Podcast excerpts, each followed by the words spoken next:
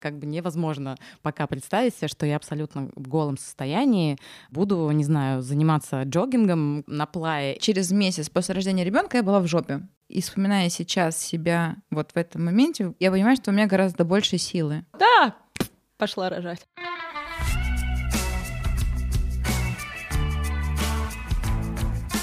Привет, это Радио Аня, и мы, несмотря ни на что, подошли ко второму сезону. Мы будем весь сезон говорить про трансформационные опыты. Делитесь э, в нашем инстаграме тем, что вы пережили, какие вы катарсисы пережили.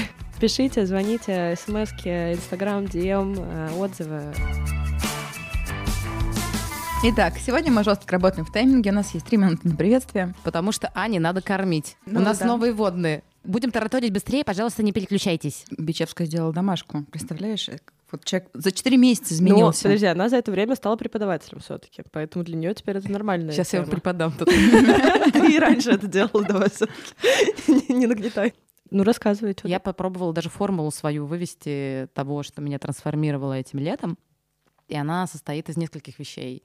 Первое, я сходила на тантру. Тантра — это учение про энергию, и мне кажется, что мне получилось э, каким-то образом высвободить какую-то вот эту витальную свою энергию, что позволило свершиться всему остальному. Как бы что я в этот коктейль добавила? То есть вот поднялась энергия, я поехала на трансформирующие фестивали, да, это был огонек и Burning Man. Что клево в этом? В том, что это по сути, такой no man's land, как бы идеальный мир, который существует по другим законам.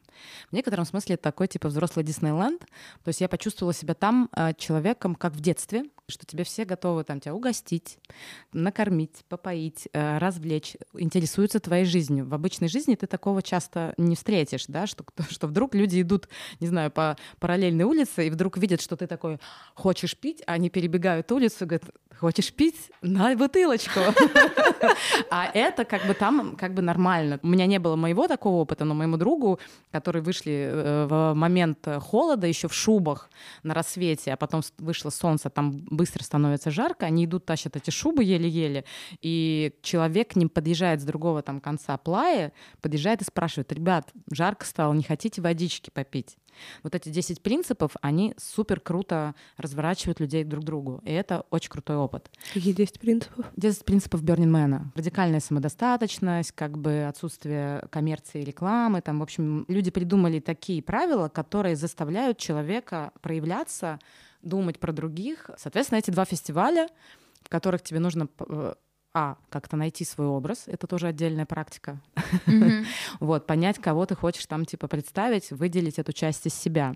Вторая, как бы ты попадаешь в это супер теплое, поддерживающее пространство, где вообще тебя никто не осуждает. И а, в моем случае я и на огоньке, и на, на Берне, на самом деле, увидела ограничения свои как раз. Приведи пример, пожалуйста. Ну, не знаю, как бы, то есть для меня как бы невозможно пока представить себе, что я абсолютно в голом состоянии а, буду, не знаю, заниматься джогингом, как бы там на, на плае. То есть там есть, например, такие ребята, которые в 6 утра э, бегают голыми, типа а марафонцы. Вот на огоньке люди ходили некоторые полностью голым, только голыми только в резиновых сапогах по грязи, потому что там был бесконечный дождь, и все развезло. И для меня целая была эпопея, как бы раздеться на Burning Man, хоть как-то раздеться, потому что там невозможно ходить э, упакованным, потому что там плюс 40, и тебе нужно ходить там, не знаю, в трусах и лифчике. Это не просто так, как бы там придумано не потому, что всем хочется себя как-то э, продемонстрировать. Может, и это, конечно. Я охреневала от того, как люди себя проявляют, и это все время тебя наталкивает на какие-то мысли о своих собственных как бы ограничениях или о том, что у тебя вот такое мышление было, а вот здесь человек проявляет вот такое мышление, и это типа клево. Ты можешь тоже стать этим творческим человеком и найти это творчество внутри себя, даже если ты всегда считал себя не творческим человеком. То есть понятно, что, возможно, это не произойдет с первого раза. Обычно вот этот первый раз попадания на такую, в такую среду скорее показывает тебе, что ты такой зашоренный и свои границы. А на следующий раз, если ты не, не убежал, не испугался а, и больше решил туда никогда не возвращаться, то второй раз ты уже поймешь правила игры и сможешь, возможно, как-то к себе прикоснуться и, на- и вытащить что-то, что можно людям другим отдать. Э, Третья вещь, которая сыграла в этом году у меня решающую роль, это музыка. У Берна есть свое звучание, и оно типа про некие шаманские штуки, про определенное количество барабанов, некий ритм. То есть, по сути, это Да, в некотором я думаю, смысле что, такая... Кстати, с BPM связано, потому что там же, ну, BPM... э, почему? Да, да, да, частота бита, Да. а, и она же с сердцем. И как бы тут ты и ловишь синхронизацию Да. с музоном. И вот я поймала такую штуку, то есть как бы я на Берне вообще безостановочно практически танцевала, и у меня хватало энергии, такой какой-то был самовозводящийся ин- инструмент. Но я теперь не могу остановиться слушать эту музыку. Вот как бы я бегать начала с этой музыкой, ходить, я стала больше гулять просто для того, чтобы находиться в этом пространстве. Вот, собственно, музыка плюс танцы оказались очень классной техникой. Мгм. И как бы еще два момента в этой, как бы в этом всем коктейле. Это то, что я еще сходила сейчас на работу с тенью и увидела, как по-другому можно тоже решать свои вопросы, когда ты не к мозгу обращаешься, э, не пытаешься вскрыть подсознание, а через какое-то проживание того момента, который может быть травмирующим, можешь переписать как бы реакцию, потому что для мозга то же самое, как бы это то же самое, как это случилось в реальности, или вот вы здесь в игровой как бы там а, лаборатории как бы проиграли это то же самое, перезаписали итоги. Ну и последняя штука — это терапия, которая позволяет тебе вот этот весь микс осознать, разложить, может быть, по каким-то полочкам, и в моем случае еще сторителлинг переписать. Можешь ли ты сказать, что это самый трансформирующий период твоей жизни? На данный конкретный момент, Мгм. да. Мне кажется, что мы еще забываем многие эти вещи, да, и, скорее всего, у меня я уже могла 10 раз так ответить на этот вопрос, что это Да. мой там лучший трансформирующий Да опыт на- этот момент. Я не прошу тебя расписаться кровью и сказать, все, если да, вдруг ты когда-нибудь еще так думал, сейчас ты сгоришь, просто у тебя рука левая отвалится. Ну, как бы это же не, не такой... а у меня реально как будто бы появилось больше энергии на, фо- на то, чтобы фокусироваться. Из какого-то тумана начала появляться ясность по каким-то вещам, по которым давно я не могла там для себя что-то определить.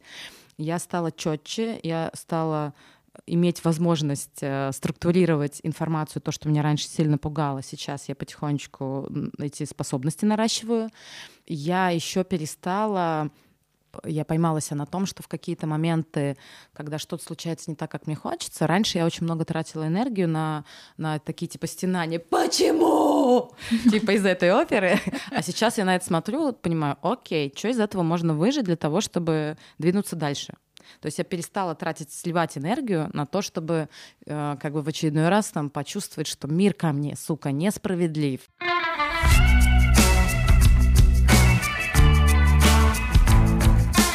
А ты с кем стала? Кем я стала? Да. Я, да, собой. Ну, как всегда, лучшей версии себя.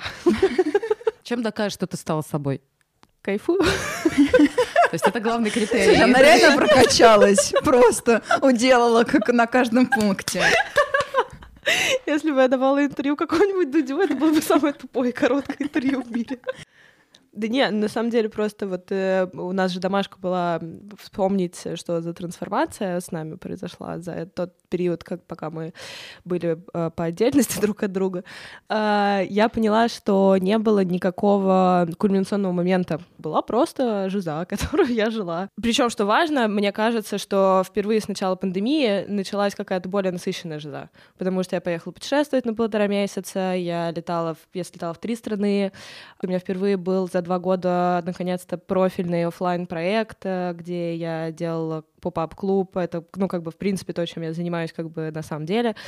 И вот это возвращение к насыщенной, классной жизни, плюс, как бы, совмещенный с достаточно успешным продолжением терапии, звоночек, просто возвращение Бруевич в чат. Не, катарсиса не произошло. Я жила, жила, жила, и в какой-то момент такая, оп, а что-то поменялось. А я вот прям чувствую, что поменялось. Прикольно. Я вот вчера тоже думала, что было для меня максимально трансформационным. Это, конечно, то, что я сейчас переезжаю в свой собственный домик, эм, в свою собственную квартиру, и я делаю там ремонт. И я сделала ремонт, и ремонт мне помог сделать папа. И у меня случился невероятный бондинг с папой, просто как бы ультимативный. И я поняла, насколько это важно для девчонки иметь рядом с собой фигуру папы, который как бы сделает для нее все, который будет о ней а, заботиться, который будет переживать за ее благосостояние, который реально будет готов тратить свое время как бы на то, чтобы обеспечить ее благополучие. К, ко второму сезону мы наконец-то подошли к теме Issues. К теме папы докопали, докопали с мамами. Да, да, ну как бы мама это вообще все херня, я считаю теперь, потому что вот эта история Дэдди Ишес, она просто абсолютно универсальная. И я не знаю, почему мы раньше ее не поднимали, на самом деле. Но вот э, для тебя в контексте того, что у тебя дочка, мне кажется, это реально очень важно. И Букрею, конечно, предстоит еще конкретный замес э, и разобраться с собой тоже э, в этом смысле, как батя. А, ну, реально, как бы отношения дочери и отца — это абсолютно фундаментальная вещь. Что я поняла, что на самом деле, когда появляется такая фигура отца, которая оказывает безусловную заботу, когда девушка с ней сталкивается и находит с ней контакт, а, настолько попускает вообще все в отношениях с мужчинами, остальное, потому что как бы ну, в принципе, мне кажется, что мое поколение, оно уже находится на пике вот этих вот э, невротических отношений, которые там и Вуди Аллен, и как бы «Секс в большом городе», и другие артефакты популярной культуры, которые нам это все показывали. И я думаю, что у вас это как бы в принципе тоже было про невротические отношения между мужчиной и женщиной, когда женщина догоняет мужчину, и вот это все, и как бы женщина подстраивается. Я абьюзер ну, тебе повезло, что ты абьюзер, они тебя абьюзят. Вот, и вообще... Попробуй как-нибудь что-нибудь другое для разнообразия. И, и вообще еще особенно как бы традиция же... русская у женщины как бы бежать за мужчиной, подстраиваться под мужчину и как бы делать э, себя под мужчину, чтобы он не ушел. А тут ты как бы видишь, что, ну, вот эта модель отношений отца и дочери, когда отец абсолютно проактивен, забота безусловная и любовь абсолютно безусловная, и уходит ощущение, что то, что ты подстраиваешься под мужчину, это условие благополучных отношений. Вот. Моя личная история, мне, у меня именно такая ситуация, в которой, безусловно, любви не было, и, был, и есть дыра, которая, как говорят психологи, никогда не будет залатана, но это в некотором смысле для меня источник постоянного развития, ну, как бы какого-то дайвинга внутрь себя. Но ты и же подожди. ведь со Стасией много поработала все таки над этим. Подожди, Давай подожди. Это, это все равно, не, к сожалению, это нерешаемая история. А дело не в решении, дело в том, что ты научилась использовать эту дыру. Ты не бездумно ее как бы запихиваешь туда, какой-то хлам, или даже не хлам, а золотые слитки, но ты как бы пользуешься этим как ресурсом. Именно об этом. То есть я про это и говорю, но что как бы... Чел, излечен... это все таки извини меня, год годы терапии для Если, того, чтобы э, добиться этого. А, собственно, как раз об этом и хочу сказать, что это может быть стать поводом для того, чтобы, там, условно, в моем случае я все время ищу связь с людьми, ну, как бы, которой у меня, наверное, не было, поэтому я ее сама с собой все время как бы создаю эту связь с самой с собой и с другими людьми.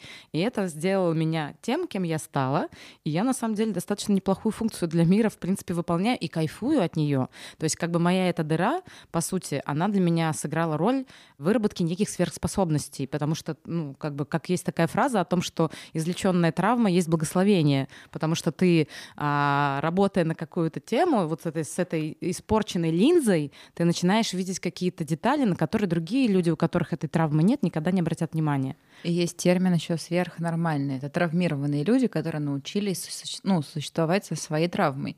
Потому что у тебя в любой травме есть обратная сторона, это твоя суперсила, которую ты используешь, безусловно. Вопрос, я говорю, куда мы идем? Где вот эта вот точка, в которую мы хотим прийти? Она точка про комфорт, про гармонию э, или про то, чтобы менять мир? Ну, то есть мы как ее определяем? Да, то есть мне кажется, что э, история про менять мир — это все равно гипертрофированная реальность. Супергерои — не психологически здоровые люди. Objection. Что такое супергероизм? Давай чуть проговорим про точку. Мы сегодня говорим про трансформации вообще, вот про точку комфорта. Что значит комфортная, гармоничная точка? Э, это точка, в которой тебе, мне хорошо с собой, мне хорошо с миром. А есть вот ну, пункт С, я не хочу ничего менять, мне хорошо здесь. Здоровые психические люди не стремятся изменить этот мир, потому что им с ним окей. Это не значит, что они не действуют. Это не значит, что они валяются на кровати и но у них нет этой потребности «я хочу менять мир». Помните, в самом начале э, нашего первого сезона мы обсуждали, что мы втроем хотим поменять мир. Это три больных эго, которые говорят, я не верю, что меня здесь могут любить, я не верю, что я имею право на существование в этом мире, я должен что-то сделать для того, чтобы меня долюбили. Вот, три маленьких Ани встретились и говорят с этой позиции. Моя личная история опять как будто бы не укладывается в шаблон. Мне нравится взаимодействовать с людьми. Для меня люди, например, имеют гигантское значение. И мне хочется что-то им давать. Возможно, это гиперкомпенсация. Подожди, ты говоришь, про, ты говоришь про себя. Ты сейчас не да, говоришь, да, я да. хочу спасти мир. Ты говоришь очень простую вещь. Ты говоришь, мне нравится взаимодействовать с людьми. Офигенно. Это про тебя. Здесь нет попытки спасти мир. Мы говорим, что есть две разные точки. Мне нравится, допустим, помогать женщинам, которые прошли, там, я не знаю, домашнее насилие. Я просто посмотрела сериал «Уборщица», и у меня это такая горящая тема. Ой, я тоже после него полезла сразу да, смотреть, читаю, как, чит... что да, можно да. поделать. И вот, например, позиция «я хочу, мне нравится помогать», она абсолютно нормальная, тут нет ничего, ну, как бы, меня это задевает, я понимаю, что я хочу делать, там, я чувствую себя увереннее, чувствую себя спокойней, но вот вопрос, когда ты сидишь из позиции, я даже не знаю, что я хочу сделать, но я хочу, чтобы этот мир меня запомнил, вот, наверное, здесь начинается супергероизм, потому что ты идешь не из того, что мне хочется, а вот что-то сделал для мира такое, чтобы я наконец-то здесь, э, ну, казался значимым. И на самом деле это может проявляться в разных масштабах, потому что если откатиться к тому, с чего я задала эту тему, mm-hmm. то вот эта гиперкомпенсация как раз-таки отношений с отцом, когда женщина преследует, это моё, моя логическая цепочка, может быть, она с психологической точки зрения не очень правильная, но когда женщина преследует мужчину и начинает его как бы окутывать и там делать... Подстраиваться? Ну да, как бы и свою собственную жизнь э, заглушать ради того, чтобы ему предоставить комфортную зону, условно говоря, вот он и супергероизм, опять же, который проявляется, когда как бы не надо этим заниматься совершенно.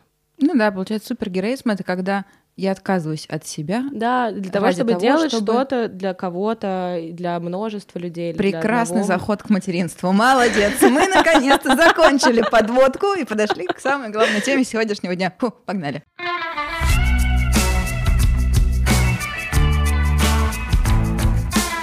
Букре родила. Конец истории. Так, рассказывай про свою трансформацию в материнстве. А, на самом деле, правда, шикарная подводка, потому что одним из самых трансформирующим опытом является то, что вдруг в твоей жизни становится, появляется какое-то существо, человек, который для тебя важен не только так же сильно, как и ты, а важен больше, чем ты. И в этом как будто бы нет болезненности. Когда я читала об этом, а, будучи беременной, я думала, какое говно, ну серьезно, ну что, что за гиперопека, что за издевательство над личностью женщины. А потом оказывается, что да, действительно, ты существуешь ради другого, ставишь кого-то выше себя, и это очень прикольно. Но я проводила очень интересно, через месяц после рождения ребенка я была в жопе. Ну, реально в жопе, в абсолютно э, депрессивном, уставшем состоянии. У меня не было силы и, э, и каких-то даже э, моральных желаний на то, чтобы жить. Я пошла к терапевту, естественно. И мне дали очень крутое упражнение — я перечислила все роли, которые есть у меня в жизни. Ну, то есть есть Аня любовница, есть Аня мама, есть Аня жена, есть Аня исследователь, а, Аня консультант, Аня друг, Аня дочь мамы. Ну, то есть вот у меня там, по-моему, получилось роли 11. Мы их раскидали по полу фломастером, я в каждом них встала, посмотрела, какая роль у меня страдает. У меня, например, есть роль «я красивая». Это когда я социально такая в платье, напидоренная, э, накрашенная, с укладкой, выхожу куда-то там на тусовки и веду смолтоки с людьми очень сильно переживаю, как бы, но и получаю от этого очень большое удовольствие. В чем заключается трансформация? У тебя появилась новая роль, которая очень сильно захватила всю твою личность. И у тебя начинают слабеть другие роли. Вообще, в принципе, мне кажется, трансформация — это когда в твою жизнь какая-то роль либо добавляется, либо она просыпается, становится активированной, либо сильно меняется вот эта вот ролевая картина твоей жизни. В чем трансформация материнства? Ты до момента, когда тебя не, не кладут этот кулек из тебя на живот во время родов, ты не осознаешь, что ты будешь мамой. Вообще. И оно происходит очень резко. И дальше мозг начинает переставлять, ну, то есть всю твою личность переколбашивает. Оно убирает э, то, что сейчас не нужно, что сейчас неэффективно, то, что жрет ресурс, подключая другие роли и так далее. Ну, то есть там любовница, до свидули, пока откладываем эту роль там, я не знаю, роль исследователя, давай сюда поближе, ты будешь сидеть и гуглить, можно ли мне на ГВ есть борщ. Ага, понятненько. Кайф в том, что это очень доступно, опыт, я считаю, что он важнейший для женщины, потому что, во-первых, осознать что важнейший для женщины? опыт. А, материнство. Да. Вспоминая сейчас себя до, И вспоминая сейчас себя вот в этом моменте, не вспоминая, а ощущая, я понимаю, что у меня гораздо больше силы. Э, потому что, во-первых, мне есть сто процентов ради кого жить. Меня и было и до этого ради кого жить, но есть кто-то, кто от меня зависит очень сильно.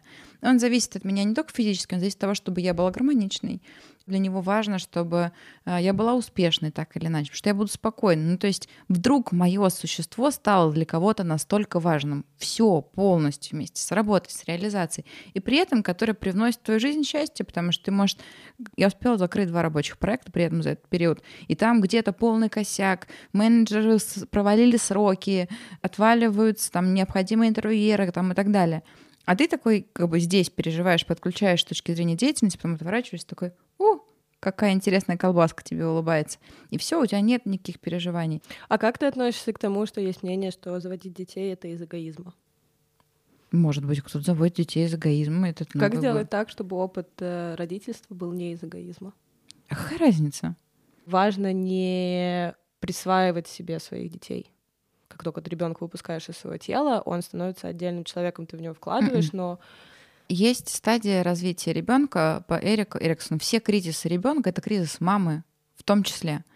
То, что в начале у тебя слияние абсолютное тебя и ребенка. Твой ребенок не способен вообще к существованию без тебя. Но ребенок в первый год начинает ходить и говорит, я хочу вот это, и такой и пошел от тебя. Тебе нужно пережить момент, что он от тебя в принципе может отойти уже. Потом есть три года, когда ребенок начинает рассказывать о своих желаниях, а тебе нужно пережить момент, что он не готов уже делать только так, как ты хочешь. Потом есть кризис я, 7 вот. Это, вот, ты вопрос. же также переживаешь кризис ребенка. Вот посмотреть на мам, кто сложно переживает кризисы детей, там было много эгоизма в начале. Но ребенок тебя перекрутит, выжгут просто нахрен. Не факт, или родитель перекрутит ребенка, и потом будет травмированный человек ходить э, как бы по свету и тыкаться во все углы. Знаешь, чем самая огромная разница? Я помню наш э, подкаст про мам, и вот сейчас, типа, у меня мало, ребенку три с половиной месяца, ну это типа прям совсем фигня. Но я уже ощущаю громадную разницу восприятия этого. Это в том сообщении, которое тебе написала мама после подкаста.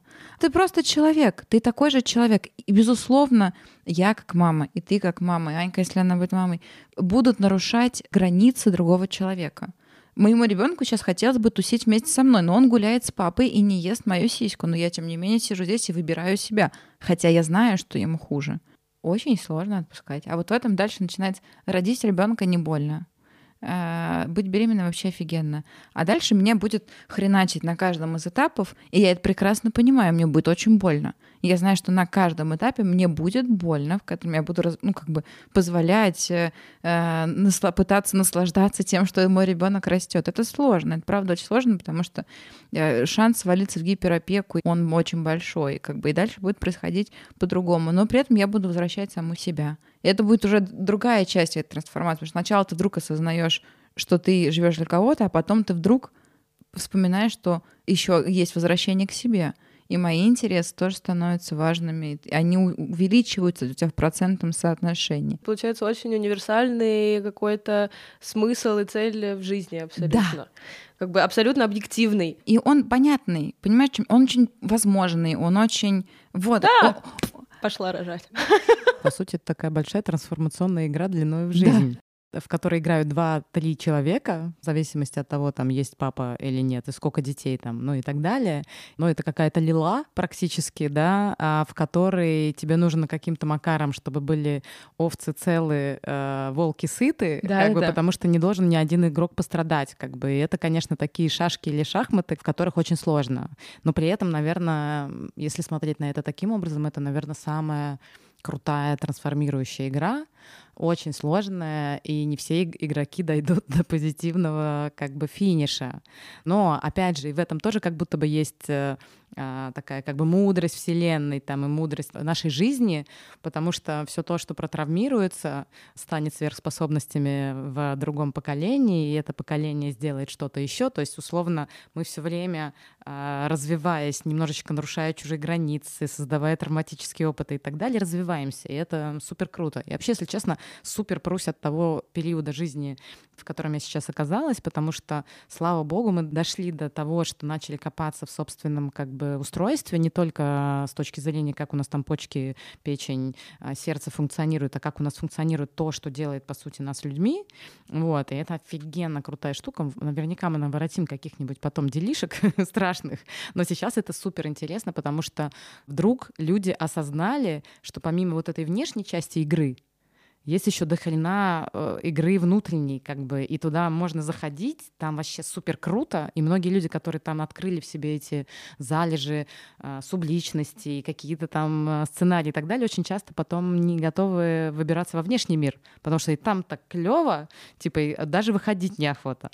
И только если ты как бы в некой метапозиции можешь посмотреть на то, что да, мне сейчас некомфортно, мне сейчас как бы а, там, не знаю, нарушаются мои границы там и так далее и тому подобное, как бы если ты не сможешь это посмотреть как э, из метапозиции, что это нужный опыт для трансформации, ты этот опыт можешь не получить никогда через деятельность, ты просто будешь от него бежать. Мне кажется, что метапозиция — это типа 0,00001% населения. А еще есть, есть бабушки, например Опять же, понимаешь, э, нет, серьезно, это очень важно. Ну, то есть раньше метапозиция и мудрость была а, социально отнесена к старшим поколениям, потому что мы первое поколение, которое оказалось в разрыве вообще, в принципе, от семейных связей, в таком сильном. У тебя был человек, к которому ты мог прийти, который, который тебя любил. У тебя есть несколько важных установок. Тебя этот человек любит, он тебе заботится, он тебя переживает, и ты говоришь, Короче, я вот, понимаешь, за Ваней бегаю, бегаю, бегаю, бегаю. Я ради него косы отстригла, э, платье отстригла. Ну, короче, все сделала, а он все равно любит Маньку. Она говорит, да плюнь ты на него раза три. Вот она, блядь, в мудрости веков, вот она метапозиция, понимаешь? И она тебе скажет, достойна ты большего, не смотри туда, ради мужиков больше не стриги волосы, я не знаю, что-нибудь. Я к тому, что просто сейчас мы остаемся одни, очень сильно одни на самом деле, очень много чего было развалено. Государство, которое нам давало какие-то точки опоры, семейные отношения, религия, религия еще что-то. Нам некуда пройтись. И вдруг, как бы, и тут мы, естественно, начинаем растить метапозицию, потому что у нас нет ее в другом месте. Церковь имени себя. Ну да, скоро мы все будем Да, я лично как бы собираюсь туда достаточно быстро полететь.